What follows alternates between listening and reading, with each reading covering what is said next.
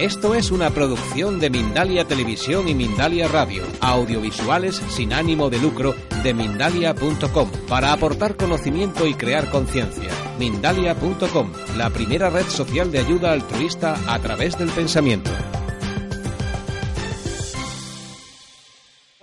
Ahí está, ¿no? Al pie del cañón. Y bueno, yo no sé qué más deciros de él. Eh, sabe un montón de cosas. Y, y la astrología siempre de rabia, pero... Astrología es lo único que no sé, pero bueno. Pero no es verdad, no es verdad, no es verdad. Lo dice y le gusta decirlo, pero no es verdad. Y bueno, este me ha, me ha sorprendido mucho, tengo muchísima curiosidad por esta... Igual que ¿A que sí? No tenemos ni idea ¿Eh? de lo que Hay, mucha, hay mucha gente que me dice, ¿de qué va? ¿De qué va? Digo, pues ahora nos lo va a explicar. ¿de qué va? ¿Eh? Bueno, voy a empezar porque me- luego me va a faltar mucho tiempo. Hay un tema que quería, aunque pierda un tiempo mientras viene alguna que estén por ahí atrapados, que el, el- el logo de, de astrólogos de Baleares, del puente, eh, ha tenido una interpretación también por, por el aragonés mío que ha hablado aquí, el Antonio. Villalba eh, lo, ha, lo ha relacionado con el puente de Madison. Yo no sé si habéis visto la película, pero me cautivó porque es una película muy interesante. Entonces se refiere a un puente. El, el logo de la- de- del Congreso es un puente, creo que está muy bien, no ya solamente por las islas y la península, sino por el mundo, porque es una- un puente para tener un contacto común de astrólogos del mundo, que eso resulta bastante difícil. Pero entonces yo mm, voy a meterme, digo meterme porque lo suelo hacer, con otro tema que, que también llevo 10 años, como decía Maite, o 12, intentando establecer un puente y no vamos a parar hasta conseguir más cosas. Y es hacer un puente eh, que, lleva, que lleva de un divorcio que se produjo desde la Edad Media de Copérnico, Kepler, etcétera, hasta ahora. Los cosmólogos y astrólogos han ido por un lado, los astrólogos por otro y no se han saludado. Entonces eh, hemos llegado ahora a un momento que no sé si hay que establecer un puente o un viaducto, porque yo el puente ya lo he intentado, pero hace falta muchos muchos puentes, un viaducto muy grande para poder eh, unir algo que nunca debió separarse, porque no lo entiendo que los astrólogos puedan caminar sin los astros, que es prácticamente, yo diría más, sin los astros y sin el cosmos, que realmente el origen de, la astrología. Bien, entonces planteado que lo del puente yo lo quiero llevar a, a mi terreno, entonces voy a entrar en la conferencia enseguida. El título ha sorprendido a la gente porque los títulos generalmente son muy largos y el mío pone apófis. Luego, el que quiera saber más, pues lo vamos a desarrollar ahora. En, en los medios de comunicación recientes hay un, hay un asteroide, que luego hablaremos qué son, que, que tiene una órbita parecida a la Tierra y que, y que cruza la órbita de la Tierra muchas veces. Entonces, eh, es preocupante y de hecho eh, se anda con cuidado porque ya tuvimos aquello de los dinosaurios que recordaréis. Entonces no va a pasar nada. Yo, de hecho, la conferencia lo que quería es de- desmitificar que yo he vivido, debe ser por mi edad, pero varios finales del mundo, el del 2000, el del 2012, y, y me tiene eso, mm, no sé si preocupado o cabreado, porque es que en SEA me llamaban y me decían, ¿qué hacemos? Digo, en Barcelona a comer, porque claro, si nos coge, que nos coja confesados. Esto en el 2012, lo digo de broma, pero si cogiera mi correo electrónico y viera lo que las preguntas eran muy fuertes sobre estos finales. Bueno, entonces eh, hay que ponerle a esto mucha astronomía y muchas matemáticas y mucho rigor y dejarnos de, de fantasías o de, o de esoterismo sobre los finales del mundo. Eso, eso también lo quería dejar claro. Entonces el título es que este asteroide, que repito que pasa, eh, se cruza con la órbita de la Tierra muchas veces, pues está perfectamente controlado y luego comentaré que hay riesgo de impacto en, en- en- tres fechas, en, las próximas décadas, hasta el 68, en el que puede haber un impacto si no se desvía. A mí lo del 68 no me preocupa mucho, pero vosotros sois jóvenes y el, 60 el 68 a Claudio decía así me preocupa, pero bueno. Pero hablaremos de esto. Entonces, el lenguaje después de la siesta, que alguno se ha dormido, del ascensor, y después de comer, yo he dado muchas clases de matemáticas y de estadística pero, pero, y de física, pero después de comer es mala hora para dar clase, porque se te puede dormir cualquiera, y no es la primera vez, por muchos esfuerzos que haga yo, de que, de que alguien se duerma. Si se me oye bien, no cojo el, no cojo el micro. ¿Se me oye bien? Somos pocos, no hay resonancia. Bien. Entonces la ponencia Apophis voy a, la voy a dividir en, en, en este programa porque primero voy a hablar de Apophis porque han bautizado a este asteroide que es una piedra así, no sé, como dos campos de fútbol y, está muy próxima a nosotros, pero no hay esta, hay, cientos de asteroides que están en esa zona de la Tierra, más o menos una unidad astronómica. Pero entonces le pusieron este, este nombre y es lo que me dio origen a, querer desmitificar estos finales del mundo. Apophis eh, bautizó a este asteroide, ahora comentaré un poco la mitología, luego hablaré de, mm, del sistema solar no conocido, porque los astrólogos, eh, a, pesar de estar en el siglo XXI, algunos que solo utilizan los planetas hasta Neptuno y otros que utilizan más, pero el el sistema solar tiene muchas más cosas, tiene millones de, tiene planetas menores, tiene asteroides, tiene cometas, tiene meteoros, meteoritos, etcétera, etcétera, y todo forman un conjunto que no solo los planetas. Entonces quería, quería considerar o reflexionar de que todo el sistema solar, como, como decía Demetrio, todo influye en todo y todo nos influye. El mito, y voy a pasar muy rápido sobre el mito, pero en, la, en la mitología egipcia se representa por una serpiente es el dios del mal, es el contrario de Ra. Apophis es, las tinieblas. Los egipcios cuando se ponía el sol cada día estaban preocupados porque no sabían si iba a salir al día siguiente porque, porque Apophis lo, lo, secuestraba o lo podía secuestrar. Los egipcios cuando, cuando había un eclipse consideraban de que era Apophis el que, el que había tapado el sol. En la mitología es lo contrario a Ra, es el mal, es las tinieblas. Eh, no voy a extenderme mucho sobre esto, pero en el libro de los muertos habla de, de, de. Pero sí que he seleccionado esto de que en el capítulo 15 del libro de los muertos es un resumen para no estar extendiéndome sobre el mito de, de Apophis. Y dice, sea exaltado Ra, abatido sea Apophis, sea poderoso Ra, cada día débil sea Apophis, sea amado Ra, odiado sea Apophis, sea abrevado ya cada día seco de sed este Apophis. Ra resulta victorioso sobre Apophis. Por lo tanto, os hago una foto de que, de que Apophis es, algo eh, preocupante de las tinieblas y tal, como mitología. Hubo una serie de televisión que alguno la recordará, yo no la vi mucho, pero sí que la recuerdo de Stargate, en que también hablaban de, de, de Apophis en la serie. El origen de la conferencia es la información de, toda la prensa o internet diaria de que, observé que Apophis pues había sido bautizado así.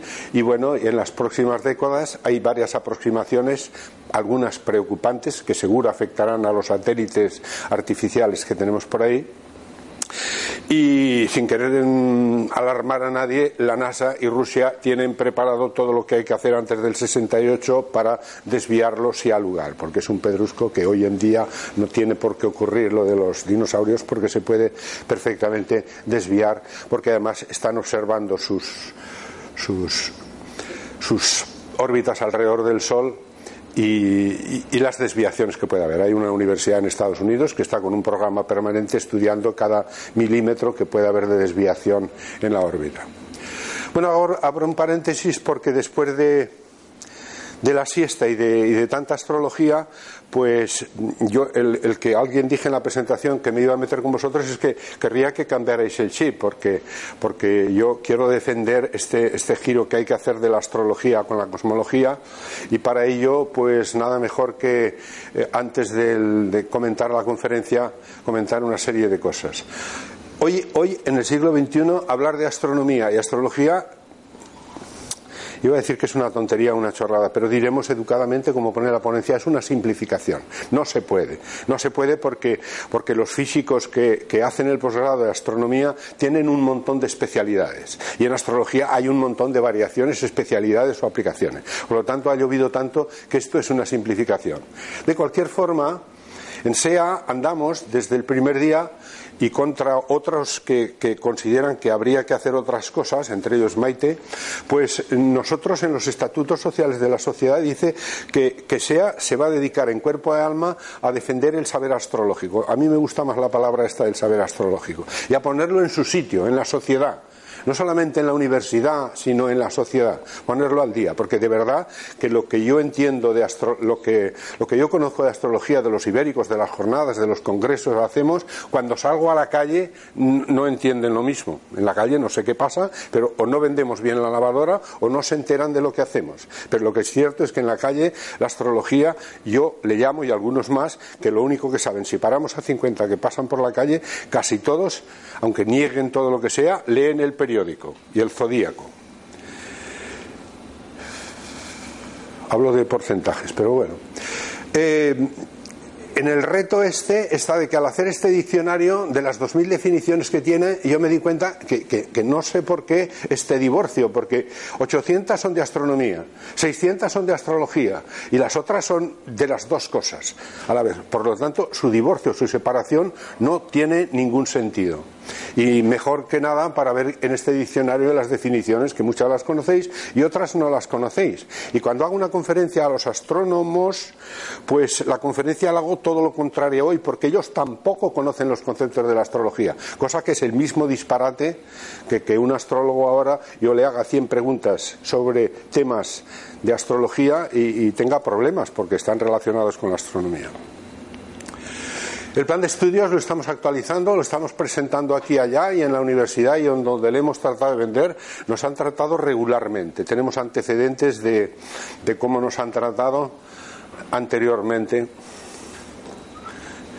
Me ha salido así porque he visto entrar a Jesús Navarro y él sabe mucho de los tratos con la universidad. Bien, en este reto ya tenemos legalizada, registrada este código, este, este logotipo y por ahí vamos, porque posiblemente e, es mejor relacionar. Yo diría solo para venderlo, no hay por qué relacionarlo directamente. Pero quizá la cosmología es más completo que la astrología, para relacionarlo con la astrología, que la astronomía, perdón. Me explicaré, voy a poner un ejemplo. Cuando los rusos hablan, hablan de cosmonautas y los americanos de astronautas. Yo me quedo con los rusos en este caso, porque el cosmos es más que los astros. Y hoy en día hay exoplanetas y hay un montón de cosas, de noticias que todo el mundo leemos en la prensa diaria y avanza la ciencia con unas velocidades. Bueno, Demetrio Santos me decía un día que la diferencia fundamental que hay entre un astrónomo y un astrólogo es que lo que dice el astrónomo es rigurosamente cierto hoy porque luego ya sabéis que mañana pues pasa lo que pasa, entonces los neutrinos van más rápidos que la velocidad de la luz y, luego pues no está bien hecha la conexión. O a veces las informaciones son porque dependen de presupuestos que haya que aprobar para seguir gestionando una cosa. Con los astrólogos no me voy a meter para que no os enfadéis. Antes de entrar todo en la conferencia, eh, en, todas, en todas las charlas a los astrólogos, yo tengo que que pedir a la gente y, que pedir a los que están conmigo mm, una, premisa. Yo, no puedo continuar la conferencia si no dejamos claro cuatro ideas fundamentales porque la vara de medir que decimos en Aragón, la que vosotros y yo tenemos en la cabeza es el milímetro, el metro y el kilómetro. Y cuando te sacan de ahí te confundes mucho. Bueno, pues con esto no podemos ir a ningún sitio, me refiero al cosmos. No podemos ir a ningún sitio. Para ir a algún sitio necesitamos primero saber lo que es una unidad astronómica. Esto sí que quiero que quede claro porque es muy sencillo. La unidad astronómica es la distancia media del Sol a la Tierra. 150 millones de kilómetros, para redondear, 149 y pico, la distancia media, porque sabéis que la distancia no siempre es la misma. Bueno, recordar esto de unidad astronómica, aunque en los textos lo veáis en vez de U, astronómica, a U, por aquello de la traducción del inglés y lo demás. Pero esta unidad astronómica de 149 millones de kilómetros no nos sirve para gran cosa, para caminar por ahí. Necesitamos otra mayor. La otra mayor es el año luz. El año luz es una unidad de distancia ¿Qué quiere decir esto? Pues bueno, pues como la velocidad de la luz es la única constante que permanece, y son 300.000 kilómetros por segundo, pues multiplicado por los segundos que tiene un año, que son muchos, 365 por 24, por 59, etcétera, pues da un año luz, que son nueve y pico billones de kilómetros. Digo kilómetros con, B, ¿de acuerdo? Bien. Entonces esta unidad ya nos va mejor. Pero luego todavía hay una que se utiliza mucho en la astronomía, que es el parsec. También creo que, lo puedo eh, sintetizar muy rápidamente. Si nos vamos en el espacio, nos vamos al espacio, buscando un punto, desde el cual observamos Sol-Tierra, estos 149 millones de kilómetros, con un ángulo de un segundo, repito, un segundo de arco, no un minuto, un segundo de arco, la distancia que hay desde ese punto a la Tierra es un parsec. Paralaje segundo. Y el paralaje no me voy a extender ahora, sino simplemente, mm, por poner un ejemplo, diría que un parsec, que son 30 billones de kilómetros, uy, 30 billones de kilómetros, billones de kilómetros, pues Todavía luego cuando empezamos a salir por las galaxias y el mundo interestelar utilizamos el kiloparsec que son mil parsec, ¿de acuerdo? Entonces, eh, si tenemos estas unidades presentes yo puedo continuar la conferencia porque voy a seguir hablando de parsec, de kiloparsec, etcétera, etcétera. Esto lo comento rápidamente, pero esto sí que es por situar al, alumno, al, que está en la conferencia, para situarlo en su punto. Estas finales del mundo que comentaba antes, pues es que nos damos mucha importancia, que resulta que viviendo nosotros tienen que pasar todas las cosas. Y, lo que nosotros vivimos en este año cósmico hay muchos años, ¿no? Año siderio, sinódico, eh, yo diría que no hay ningún año igual de tiempo, ni ningún día igual de tiempo, por aquello de la ecuación del tiempo que ahora tampoco me voy a extender. Pero el año cósmico es muy interesante porque toda la física teórica actual da o el 95% por válido la física estándar en la que el origen es el, origen del Big Bang.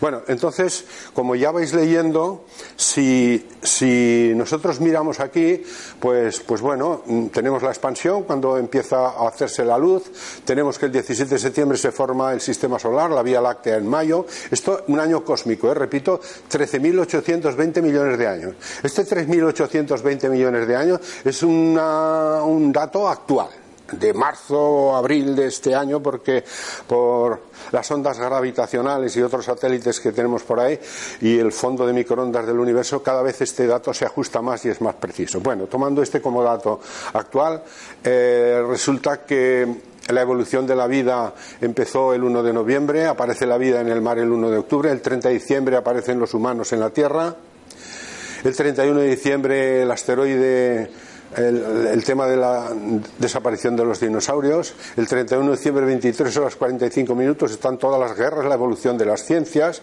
Y el 23 de diciembre, a las 23 horas 47 minutos 58 segundos, aparecen todos los insignes que en el mundo han sido Moisés, Jesús, Mahoma, Galileo, etcétera. Y nosotros, tan importantes y tan sabios y tan, y tan yos, pues figuramos en este año cósmico en las 31 de diciembre, 23 horas, 59 minutos, 59 segundos, 95 centésimas y, antes de que lleguen a las 100 no...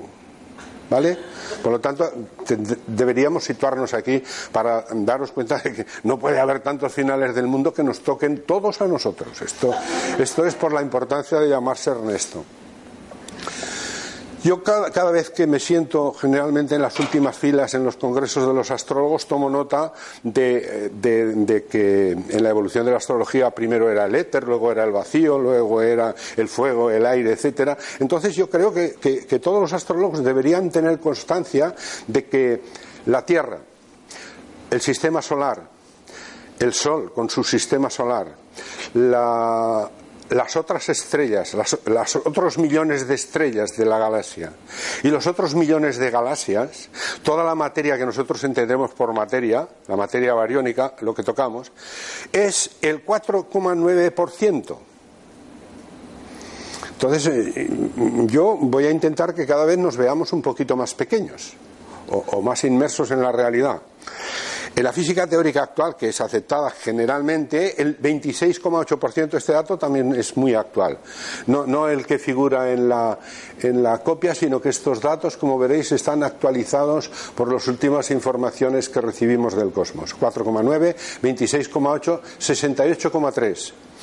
Materia y energía oscura. Esto de materia y energía oscura, uno cuanto más empolla, menos sabe. Porque yo, todos los posgrados que me he largado en física, al final no tenemos ni idea. Bueno, ya estamos intentándolo, ¿eh? con el acelerador de partículas, que a mí me ha alucinado, y, y etcétera, pero de alguna manera esto tiene que existir en este porcentaje porque si no esta expansión acelerada del universo no sería como es. Por lo tanto, no sabemos lo que es, si es el campo de Higgs o otras cosas que ya iremos deduciendo, porque tampoco hemos descubierto el gravitón, etcétera, pues cuando ahora actualmente estas proporciones son las correctas. Todo esto me lo he llevado para, cambiar la terminología de la astrología a, mi charla. Entonces, eh, entramos dentro de la ponencia y voy muy rápido porque no tengo tiempo. en, la ponencia hay 50 páginas de teoría y 100 transparencias. Entonces, pues yo me lo he currado, como decía mi amigo Jesús. Pero, pero claro, lo que no puede ser es que en 40 minutos, con, averías de ascensor y de, y de presencia aquí y después de la siesta, que algunos se han dormido, los que están aquí, hay otros que aún están durmiendo. Y lo malo es que a veces yo cuando he dado clase de matemáticas a las 4 de la tarde, también se me dormían los alumnos en la universidad. Es que es muy difícil, ¿eh? muy difícil. Entonces puedes coger el micro y hacer un sonido este que decías tú y se suele despertar Bien, la formación del sistema solar, voy muy rápido con este tema. Entonces cuando, cuando en algún libro he leído que somos polvo de estrellas. Voy a matizar esto. Antes del Sol hubo otra estrella. Esta nació, creció, vivió su secuencia principal, desapareció. Y luego de este polvo que hay por ahí se va creando otra estrella, el Sol, que es la segunda estrella. Entonces esta segunda estrella para formarse necesita sus millones de años. Ya habéis visto el calendario que he puesto del año cósmico. Entonces se va formando y en su formación pues van apareciendo por acciones gravitatorias los, los, los astros con sus satélites y luego el polvo interestelar hasta que se va configurando el sistema. Bien, esta transparencia también es para empequeñecernos, mm, pero ahora ya puedo hablar de parsec y todo lo demás. La Vía Láctea, nuestra galaxia, eh, un poco en serio respecto al núcleo, el primer brazo que hay es un brazo que se llama 3 kiloparsec y queda claro que 3 kiloparsec son 3.000 parsec. Y cada parsec son 32, 32 billones de kilómetros. ¿Me seguís, no? Vale. Bueno, entonces buscamos por aquí donde está el Sol. ¿Dónde está el Sol? El Sol ahí. En un brazo y tal, y luego la distancia que tenemos de aquí a aquí. La veremos mejor en el, en el gráfico siguiente. Sí, este gráfico a escala yo pongo aquí que un parsec son 3,2, pero mm, digamos que si el centro de la galaxia está aquí y el Sol lo tenemos aquí en el brazo de Orión, pues esta distancia a escala, en vez de 5, pues debe ser unos 9 aproximadamente. Bien, entonces nosotros estamos del centro de nuestra galaxia, de nuestra galaxia, a 9 kiloparsec. ¿Vale? O sea, una estrellita normal y dentro de una galaxia. Esto para que no nos cabremos unos con otros. Esta es más, más, más, más precisa porque alguien me comenta, ¿y por qué vemos siempre así la Vía Láctea? Bueno, pues porque la vemos porque estamos aquí y entonces, pues lógicamente el centro aquí nos permanecerá siempre una zona oscura y la órbita de la Tierra es más o menos esta que figura aquí. Aproximándonos al centro de la, de la conferencia, porque, porque he dicho que lo de Apophis era, era, era para para que nadie supiera de qué se trataba la conferencia hasta que ya entráramos dentro de ella, que el sistema solar eh, no podemos utilizar. Yo diría que en, en esta reflexión que he dicho que hay que hacer un puente entre la astronomía la astrología y la cosmología y he dicho que en vez de un puente, el, logotipo de la del, del, Congreso, pues habrá que hacer varios ojos, habrá que hacer un viaducto muy grande porque después de 500 años divorciado, pues ahora estamos a una distancia tan grande que yo no sé cómo componer ese divorcio. No, no, no, no, no va a ser difícil, ¿no? Un túnel, un túnel, posiblemente habría que hacer un túnel, pero hay, hay Bueno, eh, comentar, comentar en este. Todos los sistemas solares que ponemos en las imágenes no tienen nada que ver con esos datos reales que yo hablaba de parse, de kiloparse y tal. Es que aquí en una, en una transparencia somos capaces de poner eh, todas las galaxias, porque no nos cuesta nada. Ponemos eh, Júpiter con este tamaño y, aquí está el Sol y aquí está Júpiter. Pues esto, esto es todo. Pero bueno queda bien, así como hacía Carl Sagan, que vendía muy bien el producto y tenemos que copiar.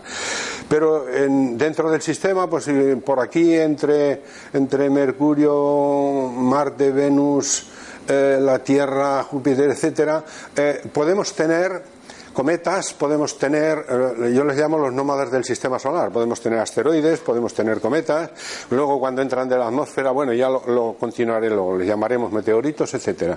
Pero hay un cinturón que yo diría que es un planeta que no se formó entre Marte y Júpiter, que habréis oído hablar varias veces, y aquí hay miles y millones de, rocas, de, asteroides que están ahí y que, y que no son tan peligrosos como estos pequeñitos que andan por aquí. Digo peligrosos para, para afectar a nosotros en la Tierra. Pero comentar en la transparencia esto.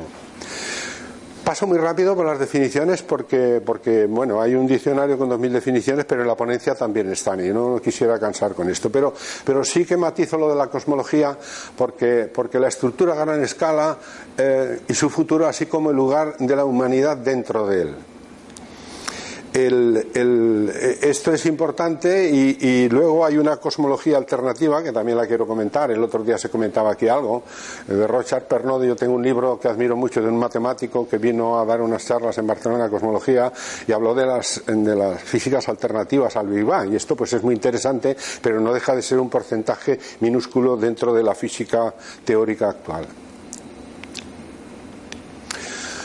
Asteroide significa casi estrella. Eh, antes, eh, como los planetas menores, ninguno es suficientemente grande para llamarle planeta. Son restos de planetesimales que no lograron formar, ya lo hemos dicho en la anterior transparencia o diapositiva. El cometa. El cometa tiene una diferenciación con respecto a asteroide y es de que nos deja una estela porque está formado con helio y hielo, helio y hielo fundamentalmente. Tampoco viene, tampoco viene del mismo sistema, no es tan rocoso o no es una roca, sino que puede ser helio y hielo. Y además, cuando se acerca al Sol, pues vemos una, una trayectoria del cometa. Debéis recordar el cometa Halley, que por cierto luego comentaré el año que volverá y algún otro cometa más que comentaré luego.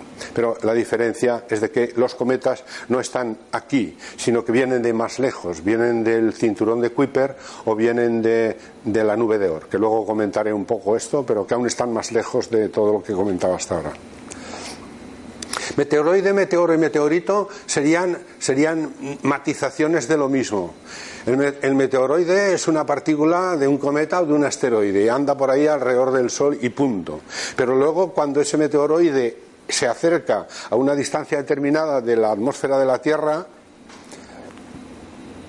85-116 kilómetros, entonces es un meteoro. Luego comentaré al final de la conferencia eh, eh, lo que llamamos la lluvia de estrellas. Son simplemente meteoritos que, impactan sobre la, atmósfera y generalmente desaparecen. Pero cuando no desaparece del todo y hay uno que consigue llegar a la Tierra, es un meteorito. O sea, es un meteoroide que entra a la superficie de la Tierra y que el trozo que consigue llegar a la Tierra, pues es lo que llamamos un meteorito, que luego son de diferentes clases. ¿Está claro esto? Rápido. Aerolito. Bueno, es literalmente una piedra aérea. Puede venir de, un asteroide o de un cometa, pero sencillamente tiene naturaleza pétrea. Y aquí lo que sí quería comentar en esta conferencia es una cosa. Una época que se puso de moda que caían unos montones de trozos de hielo por todos los lados. Y en toda la prensa se le llamó aerolito. No es cierto, eso no son aerolitos. Los, trozos de hielo, que además no vienen de muy lejos, se forman en la atmósfera, en la atmósfera, en las diferentes capas de la atmósfera por problemas que explica muy bien Demetrio cuando hace artículos sobre esto. Por cierto, en el último Spica habla de los platillos volantes. Demetrio es muy interesante que lo leáis porque se lo argumenta detenidamente. Es que está relacionado con, estos de, de estos trozos de hielo de la atmósfera se llaman megacriometeoros. Este es un nombre correcto. No insisto porque es muy difícil de pronunciar.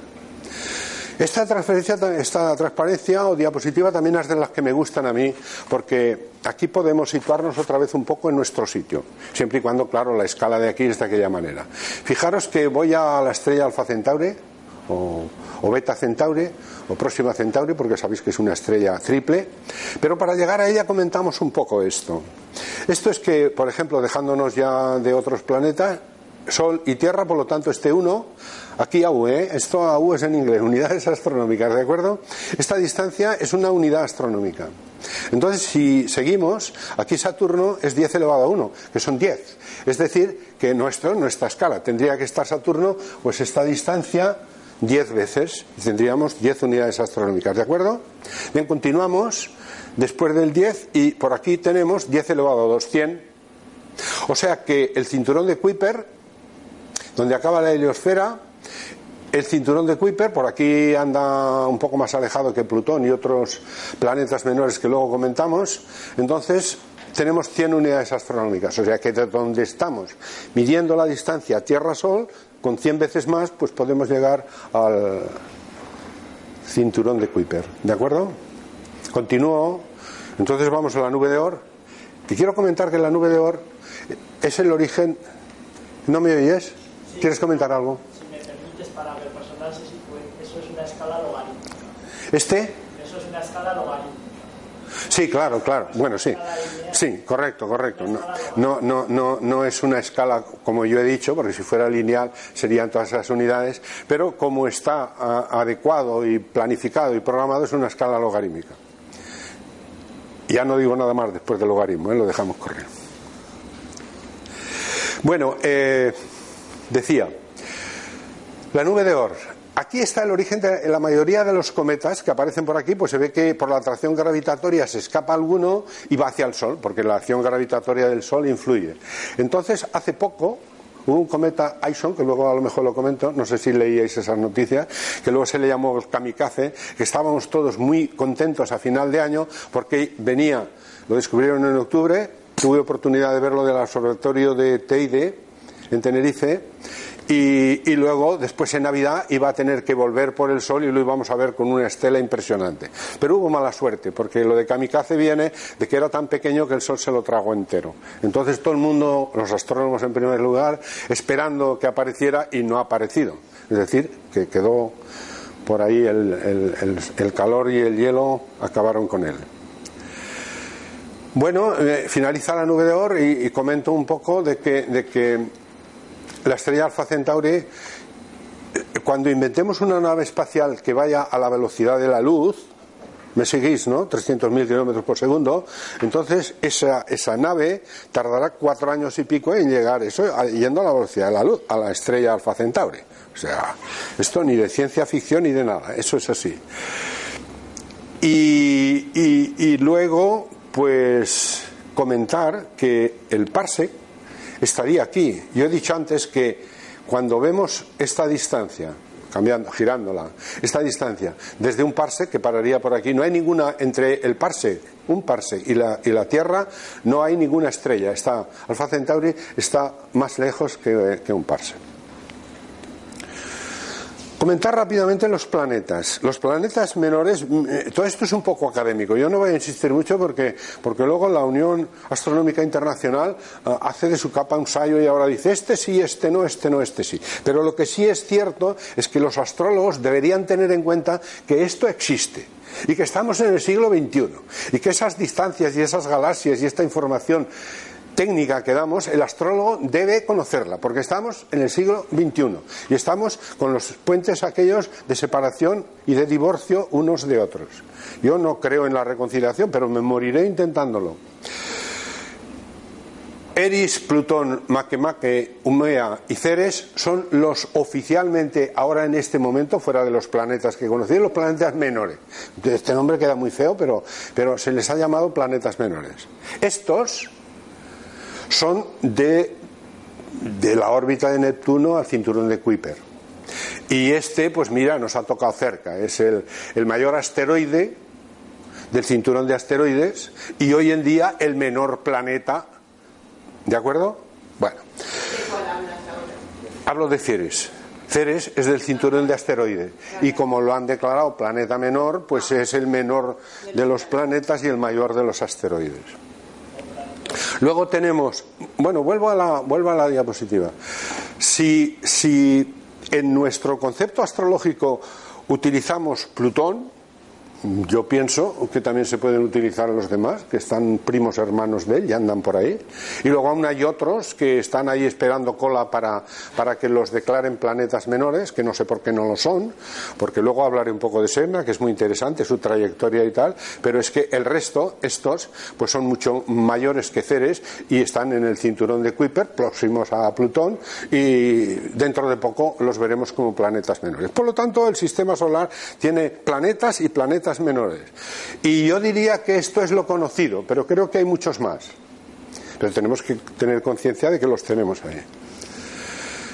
De esta transparencia no voy a comentar mucho, pero sí decir que lo que hemos comentado antes, Ceres y los otros del sistema de Kuiper y este del cinturón de asteroides, lo veríamos de todos los datos muy fácilmente aquí. Mira, periodo orbital. Claro, este está muy cerca a nosotros y el periodo orbital es de 4,5 años, un poco mayor que el nuestro porque en vez de uno porque, porque está más alejado que la Tierra respecto al Sol. Pero observar que los otros, los otros periodos orbitales pues bueno, supongo que conocéis el de Plutón, pero fijaros que son de 230 y tantos años. Esto desde la primera ley de Kepler y tal, la, distancia hace que estos planetas tarden en, terminar su órbita pues un montón de años. Como veis son, son primos hermanos de Plutón. Nada más, la imagen, Plutón, Conocemos a Caronte y eso es un sistema casi binario muy, muy, muy interesante porque, porque la, gira el uno sobre el otro, no, no, no solamente Caroide sobre Plutón. Pero, pero entonces también tiene otros menores que generalmente no conocemos tanto. He buscado esta transparencia que es interesante porque de alguna manera vemos en ella de que fuera de los planetas del sistema solar, el último, Plutón y todos los hermanos esos que he citado antes, tienen una órbita más elíptica y que además se sale desde la órbita de Neptuno al cinturón de Kuiper y tiene una órbita más excéntrica, por lo tanto quiere decir que relacionado su, su su, evolución sobre los signos del zodíaco, lógicamente, variará mucho porque su órbita es más elíptica y, por lo tanto, su permanencia en los signos dependerá del punto de la elipse. Yo antes, ya que he nombrado la palabra elipse, antes de continuar, quería decir que, eh, alguien me preguntaba que yo estaba aquí y dije que sin la menor duda por Kepler, porque me alucinaba de que con sus conocimientos de entonces dictara sus tres leyes fundamentales de, la astrología. Pero luego más adelante he descubierto que lo mismo que le pasó a Einstein unos 50 años después, que todo era casi, casi, eso lo explica muy bien Demetrio, casi. Las órbitas no son elípticas, esto yo para mí fue dogma de fe, hasta que me informé de que cuando eh, Mercurio da una vuelta nunca vuelve al mismo sitio, la Tierra tampoco, y ningún planeta. O sea, hablamos de helicoides en vez de elipses, es decir, que no volvemos nunca al mismo sitio. El sistema solar y todos los demás sistemas son dentro de un orden, pero totalmente caóticos. Lo mismo, tendríamos que extrapolar la física newtoniana a la física de, de Einstein y luego de la de Einstein con lo que ha llovido a la actual que también ha llovido bastante. Bueno, eh, estos planetas, pongo 4 más 1 porque son el, Ceres del sistema de asteroides y los otros cuatro del sistema. Estos los oficiales en este momento. Aquí quería comentar un poco eh, esta transparencia. ¿Cinco minutos? Uh.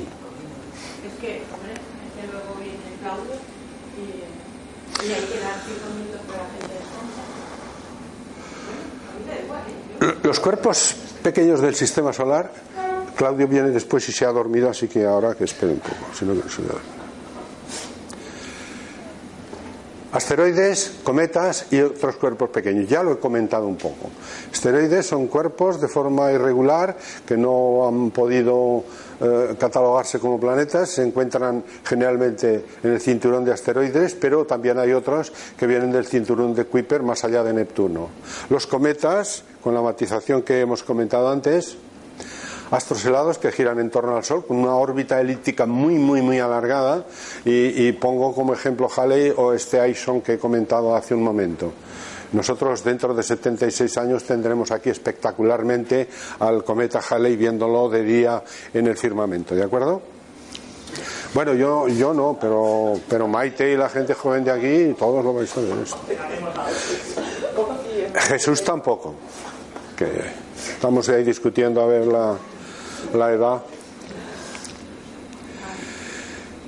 Esta es otra, otra imagen que me quedo con ella para matizar lo que viene después, lo de, lo de Apophis. El Sol, fijaros, esto está desproporcionado, ¿eh? el Sol, Mercurio, Venus, la Tierra, Marte, Júpiter. Bien, entonces, entre la órbita de Marte y la de Júpiter tenemos todos estos puntos que son trozos de roca pequeños, asteroides, ¿de acuerdo? Miles y miles y miles. Bien, tenemos otros que están dibujados en rojo, que es entre prácticamente la órbita de Marte y, la de Mercurio, que todos más o menos, hay algunos más cerca, la de la Tierra, que están a, más o menos dos unidades astronómicas, están ahí mezclados. Hay menos, hay menos, pero, pero pasan por la órbita de la Tierra. El uno pasó a 15.000 kilómetros y habrá otro que pasará entre la órbita de la Luna y la Tierra. ¿eh? Les tenemos que tener un poquito más respeto porque los tenemos más cerca. Y luego hay una serie de puntos que están en todos los sitios, hasta por aquí. Eh, este, este, mapa que digo aquí, cada, minuto varía, porque que, todo, todo lleva aquí una velocidad impresionante. Pero entonces hay aquí toda la serie de puntos azules que son cometas, ¿de acuerdo? Que también los tenemos por aquí o los tenemos por aquí cerca. Luego hay unas zonas, aquí y aquí, que lo veremos mejor en otras transparencias, y son los asteroides troyanos que acompañan a Júpiter y a otros planetas en su, en su trayectoria. Y esto es muy interesante. Paso rápidamente a la transferencia. Esta sería, la transparencia esta sería la Luna y la proporción de los diferentes, de los diferentes eh, asteroides del, del cinturón de asteroides. Pues lógicamente este sería Ceres, ¿de acuerdo? Siguiendo el orden. Lo que vemos del sistema solar eh, generalmente eh, es con la vista, pero la vista nos falla mucho, no es con la vista, es con la radiación. Lo que un cuerpo, cualquier cuerpo del sistema solar o, de, cualquier estrella, cuando un cuerpo nosotros observamos a ese, depende de su superficie o de su composición, porque, porque el albedo es la luz, la radiación reflejada que recibe del sol, ¿de acuerdo? La radiación. Y esto pues depende del material que está hecho y si es o a veces de la atmósfera, etcétera. Entonces, comento rápidamente el albedo y dividimos los asteroides por los tipos. El, el C es de tipo de carbono y tiene por una una, una, una reflexión muy pequeña. Luego el albedo de, de, estos son más rojos y tienen entre estos valores de albedo muy pequeño, muy pequeño. La mayoría de los, de los asteroides tienen un albedo muy pequeño. Estos que son de tipo de silicio tienen un albedo algo mayor. Y los que son de tipo metálico, níquel y hierro, tienen una, una reflexión de este tipo, un albedo. Esto lo comentaba porque quería hacer un, inciso aquí antes de que termine. He, buscado el albedo de los diferentes familiares nuestros conocidos, de la Luna, de Mercurio, de Venus. Fijaros que es el mayor. Lo vemos más no por su tamaño, eh, la distancia no es tan exagerada nuestra como la de Marte, sin embargo lo vemos más brillante, pues porque eh, su, la luz, la radiación reflejada, su albedo, es mayor. Júpiter 41%, parecido a estos. Lleva varios artículos nuestro maestro Demetrio analizando con un montón de rayos mm, Geyser, con unos detectores Geyser, estudiando la radiación gamma de, muchas cosas, del terreno, de la que viene del Sol, y anda empeñado y sigue con ello, de que es el único que demuestra mm, y que quiere poner a la astrología en su sitio. Dice que, según la posición que tiene Júpiter con respecto a nosotros, si él demuestra que la radiación gamma aumenta con esa posición de Júpiter, está demostrando que todo influye en todo. Y que entonces Júpiter, que es un planeta importante, que tiene una, una, radiación reflejada de este tipo, también afecta a los rayos gamma. Y si demuestra que con esa posición de Júpiter, la radiación gamma en esos geysers que tiene repartidos por, por, por la Tierra aumenta, pues es que esto de decir que nada, que no influye Júpiter, pues, eh, pues solo el comentario. Paso de ello, los asteroides sus diámetros, etcétera, para que en la ponencia tengáis constancia de ello por si lo necesitáis. Del cinturón he hablado suficiente, asteroides, la mayor es Ceres, etcétera. Aquí voy a ir muy rápido. Ceres se descubrió en el 1801 eh, y tiene estas características. Aquí he puesto un poco su composición de la corteza, la capa de hielo, la estructura, etcétera, lo que conocemos ahora, y el núcleo rocoso. Eh, he comentado antes, no sé cuándo ha ocurrido, que era del cinturón de asteroides, pues ahora es el planeta más pequeño y es el asteroide más grande. Estos temas que tengo varias transparencias de astrología sobre las interpretaciones de Ceres, de Quirón y de los demás, pues las voy a pasar porque lo sabéis muy bien lo conocéis mejor que yo y por lo tanto ni quiero opinar ni quiero comentarla. Palas es otro asteroide que fue descubierto en el 1802 que tiene unos diámetros considerables y que orbita con estas unidades astronómicas, lógicamente está dentro del cinturón de asteroides. Palas lo mismo.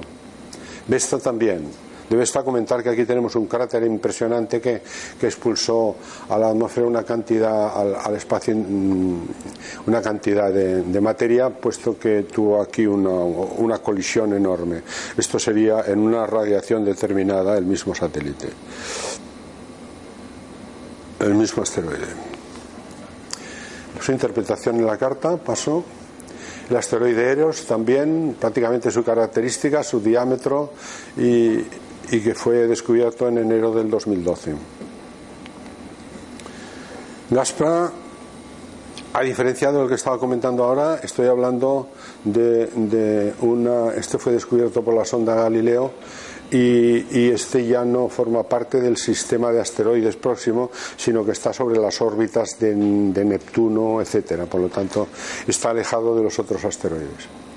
Aquí comentar un poco el tema de Senna, otro planeta que al final no se decidieron y estuvo a punto de declararse planeta menor, que esto sí que es una comparación, su tamaño con el de Quar, que no sé por qué eh, hay poca diferencia con Plutón, el tamaño, la relación de volumen entre la Luna y Plutón y, de la Tierra.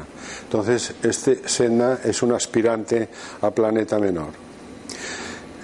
Quiero comentar un poquito aquí cuando he hablado de unidades astronómicas y cuando salimos por ahí por el mundo, fuera del sistema, incluso dentro del sistema solar, aquí tenemos el sistema solar interior, en que realmente está el cinturón y bueno, y Júpiter. Muy bien, pasamos de aquí a aquí, este es el sistema solar exterior. Este es el sistema solar interior, tenemos Saturno, Neptuno y aquí ya tenemos la órbita de Plutón. Y aquí en este sistema ponemos el, el asteroide Senna ¿Dónde está? Entonces luego si pasamos de esta escala a esta, entonces aquí tenemos, este es el sistema solar interior y exterior, esta es Etna y esta es su órbita. ¿De acuerdo? Y si esto nos parece muy grande y muy importante con relación a Plutón o a todos los del sistema interior, pues mirar si esto es la nube de Or, esta es el planeta, el sistema solar y dentro la órbita de Sedna. Por lo tanto, dentro de la nube de Or, yo cada vez me veo más pequeño. Cuanto más estudio esto, me veo más pequeño. Está comentar de que si Plutón es un planeta menor que entra en la astrología, no sé por qué este Cuar no entra, porque prácticamente son primos hermanos. Este punto a lo mejor con, el control de Maite es lo único que me queda, pero que esto lo quiero explicar claramente porque es una cosa muy interesante. El sistema de dos atracciones gravitatorias de la tercera ley de Kepler y de Newton es de que la atracción entre dos cuerpos es proporcional a las masas y inversamente proporcional al cubo de las distancias. Bien, eh, la atracción entre dos cuerpos tiene un centro de masas que estará entre los dos en función de la masa de cada uno y al mismo tiempo, eh, primero esto no es un plano, son dos esferas. Pero luego hay otra cosa. El Sol gira y la Tierra también. Entonces está la atracción gravitatoria de centro de masas de la Tierra, centro de masa del Sol, pero luego está la fuerza centrífuga de sus cuerpos girando. Pues estas fuerzas combinadas crean unos puntos o unas zonas de liberación que se equilibran unas cosas con otras. Entonces estos puntos de liberación o de la gran, su inventor, son cinco.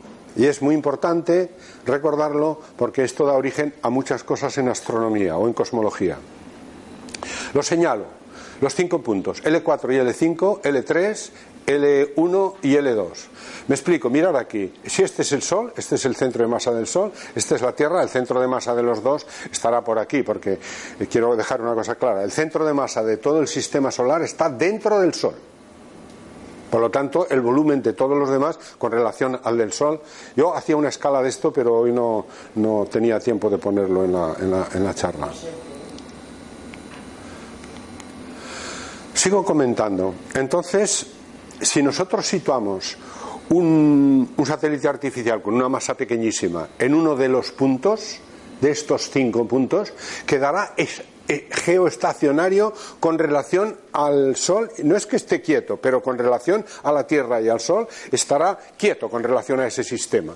Entonces, estos puntos en este momento son buenos para poner allí la chatarra espacial. También son buenos para poner allí ciertos satélites si queremos que estudien cosas determinadas, ¿de acuerdo? Y dentro de poco serán puntos importantes o zonas importantes para poner allí una nave cuando luego tengamos que ir a otro sitio. ¿Me seguís? Porque no hace falta ningún esfuerzo, ni ningún cohete, ni ninguna fuerza especial. Permanecen allí. Esto me parece que es lo que he comentado ya hasta ahora. He puesto lo de italiano o francés, que no era francés solo Lagrange, para que Claudio no se me moleste. Cualquier error que cometa de este tipo siempre él me lo rectifica. Italiano-francés, tenía doble nacionalidad.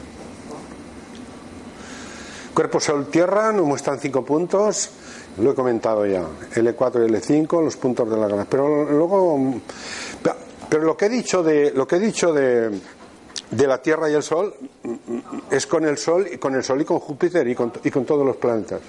Es exactamente igual con todos los planetas. Ahora en este momento tenemos todos estos observatorios situados en los puntos 1, L1 y L2, puntos de liberación o de la gran. Tenemos a Júpiter, los asteroides troyanos, que ahora en otra transparencia lo veréis, están alrededor del punto L4 y L5. Siempre la relación es estos triángulos equiláteros, 60 grados, Júpiter, Sol, como era con la Tierra. Entonces ahí tenemos los puntos L4 y L5 que da origen a... míralo aquí. Aquí tenemos esto y esto son asteroides troyanos que están caminando con Júpiter. Aquí está Júpiter y conforme Júpiter hace así con relación al Sol, estos van delante de él y estos detrás permanentemente, porque están en la zona L4 y L5 de la Gran. caminan junto con Júpiter, delante y detrás, y permanecen en esas zonas estacionarias. La nube de Ors, Quirón, Quirón astrológico, y, voy a terminar con, con el objeto de la, de, la, de, la, de la charla. Cuando llegan al final son meteoritos y estos son trozos que han llegado y que les hemos puesto nombre a los aerolitos. Cuando nos dicen que hay estrellas fugaces y algunos no tenéis la tabla, os dejo aquí una tabla en donde según la longitud y la latitud donde estéis, os ponéis mirando al cielo y entonces la tasa horaria cenital de los que pasen por encima vuestro la tenéis en estas tablas. Repito, esas estrellas fugaces son trozos de meteoritos que están atravesando la Tierra hasta que desaparecen del todo. El asteroide Apophis, eh, este es el asteroide Asón que os dije que vi desde el observatorio de Tenerife y que desapareció. Esto es el observatorio de, Tenerife y aquí está Gran Canaria.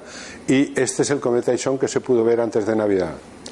El cometa Halley y el tiempo que tardará en volver. Este es igual. Y luego, esto es unas características de los asteroides como el, el Apophis, que están cerca de la Tierra. Como veis aquí, cruza con la órbita de la Tierra y por lo tanto tenemos que ir con cuidado porque habrá que estudiar su seguimiento. Habrá que hacer un seguimiento del 29, 36 y sobre todo el 68. Pero está todo calculado. Este asteroide que comentaba antes, perdón, este satélite artificial, está en el punto L2 de Lagrange y está estudiando este y otros, y otros cometas, ¿de acuerdo? Para ver lo que hay que hacer. Estas son fotos del Herschel sobre Apophis. Y nada, que cuando nos visite, pues esto está perfectamente controlado y se estudiará, esto no pasará, esta sería su trayectoria en caso de impacto, la probabilidad de impacto es muy, muy, muy, muy pequeña, pero está estudiada hasta su trayectoria. Pero y, y antes decías dentro de 22 años. Hay, hay, en todas las décadas que vienen. Hay, hay, hay, hay tres pasos. Hay tres pasos. Hay tres pasos. Casi nos cruzamos anualmente. Pero, sí, están aquí los tres. El 29, el 29, el 36 y el 68. Tú calcula cuál de los tres vas a ver. Eh, como hice un libro o, edité un libro de 2.000 refranes en vez de 10.000 definiciones del, del, diccionario astronómico, siempre saco alguno para la conferencia. Entonces puse estos dos para que recordemos de que la sabiduría va por barrios. Y muchas gracias por.